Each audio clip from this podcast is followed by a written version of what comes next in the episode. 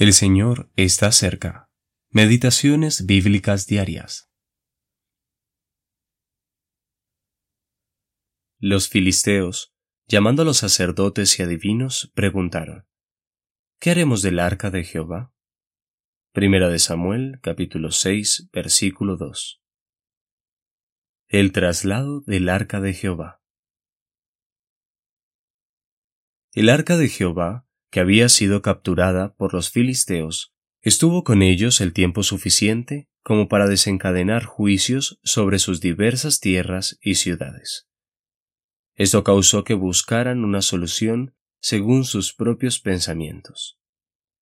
Es notorio e instructivo ver que Dios se encuentra con el hombre natural en su propio terreno, pero con su pueblo lo hace sobre la base de la obediencia a su palabra cuán bueno y a la vez cuán santo es Él. Esta es una verdad importantísima que se aplica a nuestras relaciones con las personas del mundo. Cuando los israelitas idearon un plan para trasladar el arca, basado en sus propios pensamientos y no según la palabra de Dios, Él los juzgó. Ver Primera de Crónicas, capítulo 13, versículos 6 al 12. Pero cuando estos pobres paganos que no tenían las escrituras, actuaron sencillamente según lo poco que sabían, Él les mostró su gracia y misericordia.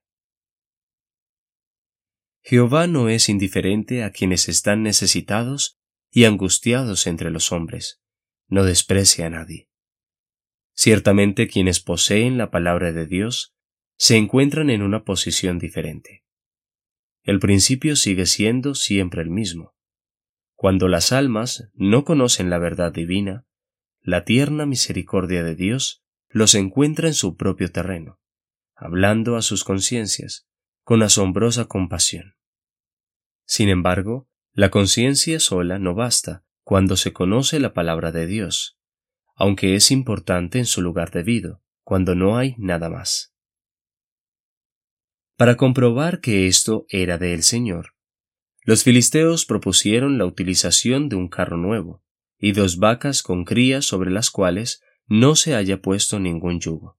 Versículo 7. Versión Nueva Biblia de las Américas. En su gracia, el Señor acepta la forma que ellos utilizaron. Esto nos muestra que Dios tenemos no solo en su relación con los creyentes, sino también para aquellos que no lo conocen.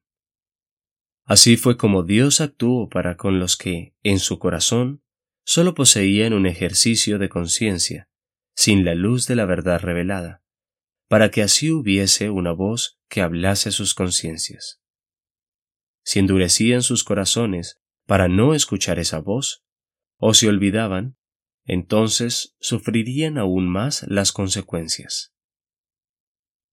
W. Kelly